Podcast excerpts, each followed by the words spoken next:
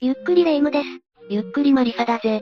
これまでいろんな世界の謎について学んできたけど、この世には人類にとって危険な場所がありすぎることに気づいたのよね。鋭いことを言うじゃないか。断崖絶壁や地下空間、さらには何の変哲もない海に砂漠なども、状況によっては魔境の地と化すぞ。もしそんな状況に追い込まれたら、ひとたまりもないわ。それはわからないぜ。世界には、そんな絶望的な状況から生還を果たした人たちだっているからな。マリサの話が本当なら、ぜひ解説を聞いてみたいわね。じゃあ今回は、絶対絶命奇跡の生存者4選について解説していくぞ。それじゃあ早速、ゆっくりしていってね。1、スティーブン・キャラハン。スティーブン・キャラハンは、1952年アメリカ生まれの作家であり、冒険家だったぜ。彼は造船技師としてボートの設計に携わったり、ヨット関連の雑誌の編集主任を任されたり、さらには実際にボートの操縦まで行えたりと、船に関してかなりマルチに活躍していたんだ。ほう。キャラハンは、まさに船のことなら俺に任せろ的なポジションの方だったんだわ。そんなキャラハンも海で遭難し、なんと76日間もの間を海上で過ごしたサバイバル経験を持つぜ。まずはそんな彼のエピソードについて紹介するぞ。かなり絶望的な状況だとは思うけど、それでも生き抜いたってことね。キャラハンが30歳を目前にした1981年、自身が設計した小型ヨットナポレオンソロ号に乗り、はるばるアメリカからイギリスを目指したぞ。キャラハンは順調に航行を進め、無事にイギリスにたどり着いたんだ。自分のデザインしたヨットでそんな長距離を旅するだなんて、憧れちゃうわ。これぞ人類のロマン。キャラハンに最初の困難が訪れたのは、同年の秋のことだな。キャラハンを含めたいくつかの船団は、操船レースのためにイギリス南西部、コーンウォールを出発したが、レースの最中に海の天候が荒れてしまったぜ。ああ、海って天気が変わりやすいものね。彼らが思っていたよりも天候による影響は大きく、一部の船は沈没してしまうレベルだったんだ。キャラハンの船の損傷も激しかったが、なんとか自分で修理をして持ちこたえたぞ。そしてそのままスペイン・ポルトガルへ向かうことになるぜ。よ、さすがは船のプロフェッショナル。ただ残念なことに、船の損傷はかなり激しかったようだな。キャラハンがアフリカ北西部にあるスペイン領のカナリア諸島をヨットで出発した1週間後、再び悪天候に襲われ、ついに彼のヨットは沈んでしまうんだ。1982年2月のことだぜ。そんな、キャラハンの運命はどうなっちゃうの？キャラハンは起点を聞かせ、救命イカダに乗り移ったぞ。イカダは幅2メートルほどだったが、彼は乗り移る際に寝袋や食料、海図や懐中電灯などの必要物品をかき集め、なんとか生き延びられるようにと必死だったんだ。こういう緊急事態にも強いあたり、さすがはキャラハンって感じね。ただ、キャラハンの本当の試練はここから始まったぜ。というのも、彼はそこから76日もの期間を海の上で過ごすことになったんだよな。救命イカダは貿易風と海流の影響で西へと流され、キャラハンはその流れに身を任せつつ、生き延びなければならなかったぞ。小さいイカダで2ヶ月以上ってだけでも気が狂いそうよ。キャラハンはその間、どんな風に過ごしていたのかしら？キャラハンが沈んだヨットから救命イカダに乗り移る際、幸いなことにある程度の食料は持ち込めたんだ。ただその食料が持つのも数日ほどで、キャラハンはそこから自力で、食べるものを調達せざるを得なかったぜ。ふむふむ。それってやっぱり魚を取って食べていたとか？そうだな。キャラハンは魚以外にも、フジツボの仲間や鳥を捕まえて命を繋いでいたんだ。また水についても海水はしょっぱくて飲めないから、自力で飲み水を生み出す装置を作って喉の渇きを潤していたぞ。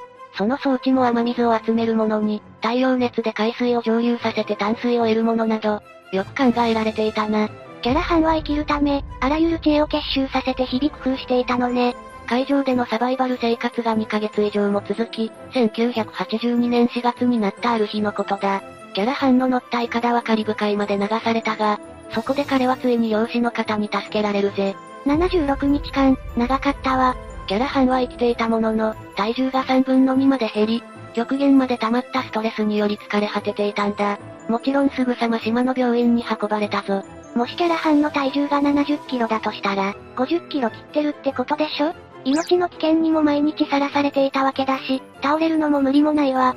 ただ、キャラハンはここから凄まじい回復力を見せつけるぜ。まず、病院に運ばれた当日の夕方には、退院することになるんだよな。はいそしてキャラハンはそこから数週間を病院のある島で過ごすが、彼はその間に西インド諸島のあたりをボートでヒッチハイクしていたぜ。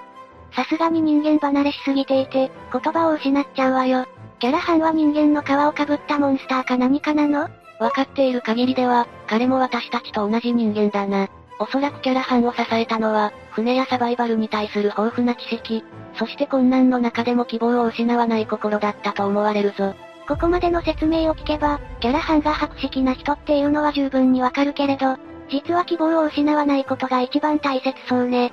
キャラハンの体験も、普通の人ならトラウマになるレベルのものだっただろうが、彼は遭難から生還した後もなお、船乗りを楽しんでいたんだ。これも彼の前向きさがあってのことだと思うぜ。真似はできないけど、私たちも少なからずキャラハンの生き方から学べることがありそうだわ。ちなみにキャラハンは1986年、この遭難体験を元にした大西洋漂流76日間という本を出し、ベストセラーにもなったぞ。もっとキャラハンについて知りたい方は、読んでみるといいな。このエピソードだけでも十分に濃すぎるんだけど、これってまだ一人目なのよね？ああ。まだまだ興味深い解説を続けていくぜ。2、マウロ・プロスペリ。次は砂漠で遭難した方のエピソードだ。イタリアで警察官をしていたマウロ・プロスペリは1994年、アフリカサハラ砂漠で行われたマラソン大会に参加したぞ。マラソン大会ってだけでもきついのに、ましてそれを砂漠でやるとか、ちょっと何言ってるかわからないわ。レイムがイメージするように、そのマラソン大会は6日間で 251km のコースを走らなければいけないという、あまりに過酷なものだ。サハラ砂漠は世界最大の砂漠で、アフリカ大陸の3分の1を占める広さだから、ひとたび迷えば絶望的な状況になるな。あの広大なアフリカ大陸の3分の 1? またその気温の上がり具合も半端じゃないぜ。サハラ砂漠の年平均気温は30度とされるが、暑い日には50度超えの日だって珍しくないんだよな。実際にプロスペリが砂漠で遭難した日も、気温は50度弱に到達していたぞ。日本で猛暑日だなんだって騒いでいるのが可愛らしく思えてきたわ。こんな場所で長距離のマラソンに挑もうとする人たちは、究極のド M なのかしら？プロスペリをはじめとした参加者たちはド M というよりは、体力には相当な自信があったのだろうな。その力を世界一過酷なマラソンで試そうとしていたんだと思うぜ。確かに、私みたいな凡人だったら挑戦すらできないもの。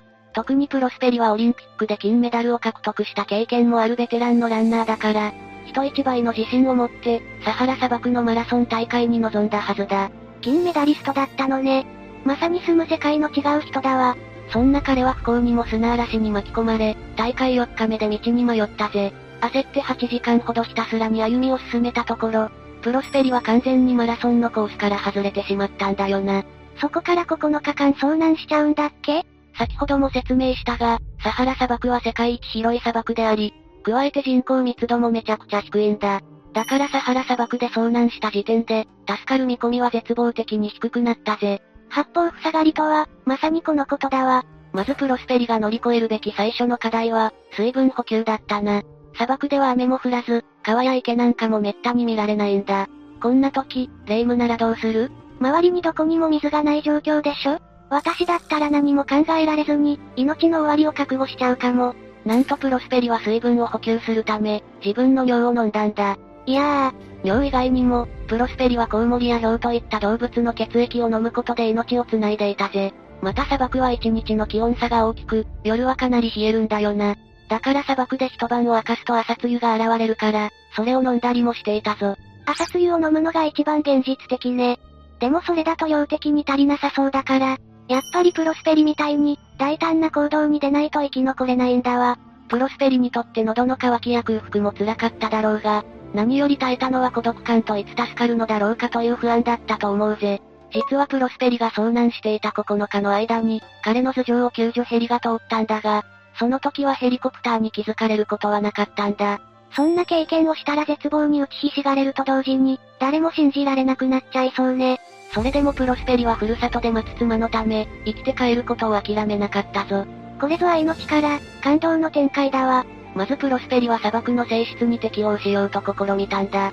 さっきも説明したように、夜の砂漠は日中よりかなり冷えるから、プロスペリは夜の間にできるだけ歩みを進めたぜ。それで暑い日中は洞窟の中などに隠れ、暑さから身を守っていたんだ。過酷な環境を生き延びるには、やっぱり賢く立ち回ることも必要なのね。プロスペリのように諦めない人は、髪も見捨てていなかったみたいだな。遭難から8日目、彼の目の前にオアシスが現れたぜ。それこそ1週間ぶりのまともな水分だ。それは良かったわ。しばらくまともな水分補給もできていなかったことだし、ガブガブ飲めたんじゃないかしら？ところがプロスペリは喉があまりにも長い間乾ききっていたせいで、最初はまともに水を飲めなかったそうだぜ。しばらくして水をすすれるようになったが、水分補給をしないことの恐ろしさを示す良い例だな。水が飲めるのって大切なことだったのね。オアシスで喉の渇きを癒し、久々にぐっすり眠れたというプロスペリは、再び歩き出したんだ。すると今度は彼の目の前にヤギの足跡が現れ、それを辿っていくと人間の足跡も確認できたぞ。この展開はもしかして、そう、プロスペリ以外の人間の存在だ。その足跡を辿るとヤギを連れた少女の姿が見え、さらにその子を追いかけていくと、遊牧民の暮らすテントがあったぜ。プロスペリはそのまま現地の住民や警備隊によって救助され、病院に運ばれたぞ。人と会えてからはトントン拍子にことが進んで、本当に良かったわ。しかし、プロスペリの容体は予断を許さない状況だったんだよな。彼はたったの9日間で15キロも痩せ、肝臓をはじめとした臓器にも重いダメージを負っていたぜ。治療のために16リットルの輸血を行い、元の健康な状態に戻るのに2年という月日を費やしたぞ。体力自慢の金メダリストがこんな状態に陥るなんて、まともに食べて水を飲むという行為がいかに大切か、この話を聞いて痛感できたわよ。ただ、プロスペリはそんな中でも 289km もの距離を進んでいたというから驚きだよな。いざという時の人間の底力を見せつけられたように思うわ。ちなみにこの遭難事故から7年後の2001年、プロスペリはこのマラソン大会にリベンジし、13位という素晴らしい成績を残しているぜ。トラウマになってもおかしくない体験なのに、このお方も凄すぎるわね。プロスペリの体験もまた、困難に負けずに勇敢に立ち向かった事例として、人々を鼓舞し続けているぞ。そして世の中には、もっと長い期間のサバイバル状況を生き延びた人もいるんだ。引き続き解説を楽しんでいってくれ。3、ホセ・サルバドール・アルバレンザ。次に紹介するのは、なんと1年以上もの間、太平洋を漂流していたという男性のエピソードだぜ。彼の名をホセ・サルバドール・アルバレンザといい、2012年末にメキシコ沖で遭難し、2014年の2月頭にミクロネシア地域にあるマーシャル諸島で救助されたんだ。漂流している間、彼は1万800キロもの距離を進んだことになるぞ。1万キロって壮大すぎてピンとこないわ。1万キロは、東京からだとフランスマルセイユやカナダオタワにまで行ける距離になるな。飛行機ですらもそれなりに時間がかかるが、それを海上での漂流となれば、相当気の遠くなる時間になると思うぞ。というか2ヶ月間の漂流でもやばいのに、それを1年以上とかエグすぎるわよ。まずアルバレンザという方が何をされていた人なのか知りたいわ。アルバレンザはメキシコの近くにあるエルサルバドルという国の出身で、メキシコで漁師をしていたんだ。遭難する直前、彼はいつものように漁に向かっていたが、その時に台風に巻き込まれたぜ。ふむふむ。漁師の方だったのね。さらに悪いことに、台風のせいで船のエンジンが故障してしまい、アルバレンザは海の流れに身を任せるしかなくなってしまったぞ。また彼は日帰りの予定で漁に出たため、水や食料もあまり持ってきていなかったんだよな。それじゃあ、やっぱりこの方も魚とか鳥を捕まえて命を繋いだのかしら？ああ、またアルバレンザはこれらに加え、亀の血を飲むこともあったそうだ。水分補給については、雨水や自分の尿を飲むことで乗り切ったとのことだぜ。また動物の血液や自分の尿。一見すると気持ち悪いけど、生き延びるには仕方ないのよね。しかも驚くべきことに、アルバレンザは魚や鳥を焼くことなく、生で食べていたんだよな。それで1年以上も生き続けたのだから、大したものだ。ひー、生魚に生の鶏肉なんて、食中毒とか別の問題を引き起こしちゃうわよ。もちろん普通の人は真似しちゃダメだぜ。そもそもアルバレンザの長い漂流生活を支えたのは、彼の独特な食習慣だったんだよな。それは彼が海上でしていたように、生魚や亀の血を摂取するというものだったぞ。あ、もともとそういうのに体が慣れていたってことなのね。アルバレンザの食習慣は知人の間でもよく知られていたようだ。なぜ何でも食べてしまうのかと問われれば、彼はある日、私は海に居続けることになるかもしれないからねと答えたぜ。まるで遭難事故に遭うことを予言していたかのような発言。あと数ある動物の中で亀の血を飲んでいたのは、何か理由があったのかしら？アルバレンザの地元では、亀は健康にとって魔法のような効果があると信じられていたんだよな。アルバレンザが亀の血を好んで飲んでいたのも、その言い伝えに影響されたからだと思われるぜ。科学的な根拠はないだろうけど、その習慣のおかげで命が助かったのなら結果オーライね。実際にマーシャル諸島でアルバレンガが発見された時も、船には亀の死骸が転がっていたというからな。この時のアルバレンガの服装もボロボロになった下着のみと、発見者である女性はかなり怖い思いをしたとのことだぞ。ここまでの一連の流れを知らない状況では、そんな船が現れたら恐怖しかないわ。でもアルバレンガとしては久々に陸地にたどり着けて、しかも人にも会えて、さぞほっとしたことでしょうね。そうだな。結果としてアルバレンガは助かったが、もう一つ忘れちゃいけないこともあるんだ。それが、アルバレンガが漁に出た際、一緒に船に乗っていた少年のことだぜ。あれ、アルバレンガ一人で遭難したんじゃなかったの？実は漁に出た時、アルバレンガは10代の少年も一緒に連れてきていたんだよな。ただその少年はアルバレンガのように生肉を食べることを拒み、結果として4週間後に亡くなってしまうんだ。少年の遺体も行方不明のままだぜ。そんな悲しい出来事が、確かに遺体も船に乗せたままだったら、腐敗臭とかひどいだろうし。厳しい話だが、アルバレンガのように食べるものを選ばない人だけが、生き残れる世界だったのだろうな。ただアルバレンガのサバイバル術は万人に通用するものではないから、これを機に船舶事故へのより十分な対策が取られてほしいぜ。海の天気は変わりやすいとはよく言うものね。日本も漁業の盛んな国で津波や台風も多いし、漁師さんたちが安心して海に出られるようになってほしいわ。ここまでは奇跡の生存者として男性たちを紹介してきたが、世の中には彼らに負けない女性も存在するんだ。次はそんな彼女について解説するぞ。4. アダ・ブラック・ジャック。ここまで海や砂漠で遭難生還した人たちのエピソードを紹介してきたが、4番目に紹介するアダ・ブラック・ジャックは、なんと北極での遭難を経験しているんだ。彼女は小柄な女性だったが、たくましい生還劇から、女性版ロビンソン・クルーソーとまで呼ばれるぜ。北極なんて、それこそ未知の空間すぎて、しかもそこで遭難だなんて、一体何があったのかしら？アダは1921年から、ビアルマ・ステファンソンというカリスマ探検家が率いる、北極遠征隊に参加していたんだ。そこでアダは、他の4人の男性探検家たちの衣服の仕立てや修理といった業務を担っていたぜ。あら、プロの探検家がいるなら安心じゃないの？ところがこの遠征隊を立ち上げたステファンソン、かなり腹黒いお方で、北極遠征もかなり無計画な状態で強行されたんだよな。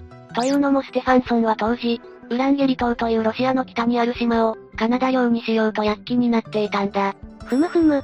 欲が先行しちゃって、肝心の計画の中身がお粗末な状態で探検が強行されちゃったのね。アダはなんでまたそんな怪しいプロジェクトに参加したのかしら？それについて理解するには、アダの生い立ちについて分かっておく方がいいと思うぜ。アダは1898年にアラスカのエスキモーとして生まれ、貧しい家庭で育ったんだ。彼女は教育の機会には恵まれなかったものの、様々な仕事を経験し、裁縫や掃除の技術を身につけたぜ。そして16歳の時、地元の犬ぞり氏と結婚して3人の子供にも恵まれたぞ。平凡だけど、十分幸せな人生じゃないの。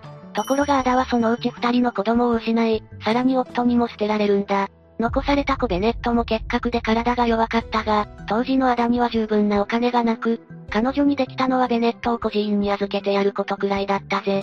それじゃあアダが北極遠征隊に参加したのって、ベネットの治療のためにお金を稼ぐため？ああ。この北極遠征では50ドルの月給がもらえることになっていたが、これは当時にしては法外とも言える金額だったんだ。アダも多少の怪しさは感じただろうが、愛する子供のため、手段は選ばなかったぞ。それで北極遠征隊に参加したと。北極遠征隊は、たった6ヶ月分だけの装備を持たされた状態でウランゲリ島へ送り込まれたぜ。しかしそんな状態でも、最初の1年間は不自由することなく生活を送れたんだ。ただそれと同時に夏が終わり、ウランゲリ島は分厚い流氷に囲まれてしまったんだよな。え？この人たちはウランゲリ島にどれだけの期間滞在するつもりだったのかしら？実は出発から1年後、船が遠征隊メンバーを迎えに来ることになっていたぞ。ただ船は流氷に行く手を阻まれ、遠征隊の元にたどり着くことができなかったんだ。ええー、せめてこの島の気候ぐらい知っていれば、そんな時期に迎えの船をよこすなんてことはしないはずなのに、そこも含めてお粗末なプロジェクトだったんだよな。そしてアダたちの本当の試練はここからだったぜ。遠征隊のメンバーは1923年になっても現地に取り残されたままで、探検家の一人ナイトが病に倒れたんだ。そりゃあこんな状況での生活を1年以上も続けていたら、病気にもなるわよ。1923年1月、アダとナイト以外の探検家3人は助けを呼びに行こうと基地を離れ、無謀にもシベリアの表現を徒歩で進んでいったぜ。なお、彼らが戻ってくることはなかったぞ。無謀にも程があるわ。ってことは、残されたのはアダとナイトの二人だけってことよね。そこからアダは付きっきりでナイトの面倒を見ることになるんだが、その時のアダがまた不憫だったんだよな。ナイトは自分の無力さに怒りを覚え、それをアダにぶつけて発散しようとしていたぜ。この状況で大変なのはわからなくもないけど、だからこそアダへの思いやりだけは忘れないで欲しかったわ。アダによる半年間の看病の後、ナイトは亡くなったぞ。アダはナイトの遺体を寝袋に入れ、野生動物に襲われないよう、その周りに箱でバリケードを作ったんだ。憎しみしかないであろうメンバーに対しても、最後までそういう思いやりを忘れないあたり、アダって優しい人なのね。さて、ここから本当にアダ一人での北極サバイバル生活が始まったぜ。北極は寒いだけじゃなく、北極熊のように獰猛な天敵もいる場所だ。故にアダは狩猟や魚釣りのみならず、天敵を素早く見つけるスキルや罠で、獲物をおびき寄せるスキルすらも身につけたぞ。アダは当初、衣服関係の業務でこの遠征に参加したはずなのに、まさかこんなことになるなんて。アダはひたすら寒さと食料確保、孤独、そして北極熊からの襲撃などといった課題を乗り越え、ついに救助隊によって発見され、助けられたんだ。1923年8月のことだったぜ。ウランゲリ島に来ておよそ2年間。本当に長かったわ。アダは本当に強く生きた女性だったんだよな。その証拠に、救助隊の一人がアダはもう一年そこで生活できそうなほど、環境に順応していた。だが、孤独は最悪の環境だっただろうとの言葉を残しているぞ。あ、そういえばだってお母さんでもあったのよね。このベネットとは再会できたのかしら？無事に会えたそうだ。アダは遠征の報酬を受け取り、その後でもう一人の子供にも恵まれたぜ。じゃあ、頑張った分、アダは晩年は穏やかに過ごせたのね。ハッピーエンドと行きたいところだが、現実は厳しかったんだよな。遠征隊の悲劇のストーリーが注目を浴び、やはり遠征隊の組織者、ステファンソンばかりにもろもろの収益が流れていたんだ。よって遠征の後、アダの元にはほとんどお金は入ってこなかったぞ。そんな、ステファンソンに人の心はなかったのかしら？そしてベネットが58歳で脳卒中で亡くなると、アダも後を追うように85歳でこの世を去ったぜ。最初から最後まで大変な人生だった分、アダには天国では穏やかに過ごしていてほしいよな。本当よ。そして私たちがアダの力強さと優しさを後世に語り継いでいくことで、少しでもアダの頑張りが報われてほしいわ。このチャンネルがこういうことに貢献していけたら嬉しいぜ。というわけで今回は、絶対絶命？奇跡の生存者について解説したぞ。人間って、私の思う何倍も強いんだって思い知らされたわね。自然の脅威も侮れないが、人間の底力も捨てたもんじゃないってわかるよな。この人たちにはかなわないけど、これを機に少しでも限界を決めつけずに、色々頑張ってみようと思うわ。というわけで、今日の動画はここまで。動画が面白かったら、高評価とチャンネル登録よろしくお願いします。最後までご視聴いただきありがとうございました。